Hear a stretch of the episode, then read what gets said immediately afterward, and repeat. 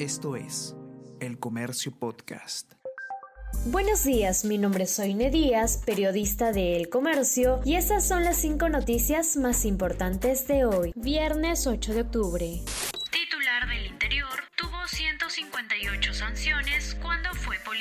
Luis Barranzuela incurrió en abandono de servicio, negligencia, abuso de autoridad y otros actos. Fue pasado al retiro en el 2012 como mayor. Se conoció que formalizó su renuncia a continuar con defensa de Cerrón, Bellido y el Partido Perú Libre en caso de presunto lavado de activos. Por otro lado, facción serronista del grupo político examina posiciones ante voto de confianza del gabinete Mirta Vázquez.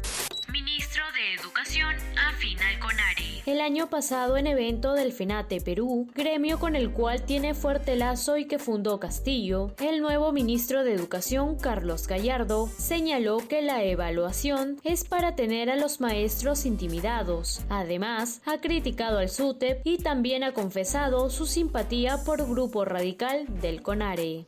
Poder Ejecutivo confirma a Julio Velarde al frente del Banco Central. El presidente de la República, Pedro Castillo, ratificó a Julio Velarde como presidente del directorio del BCR vía Twitter, aunque no se ha publicado la resolución en el diario oficial El Peruano. Asimismo, ente emisor elevó la tasa de referencia a 1,50% para frenar expectativa de inflación.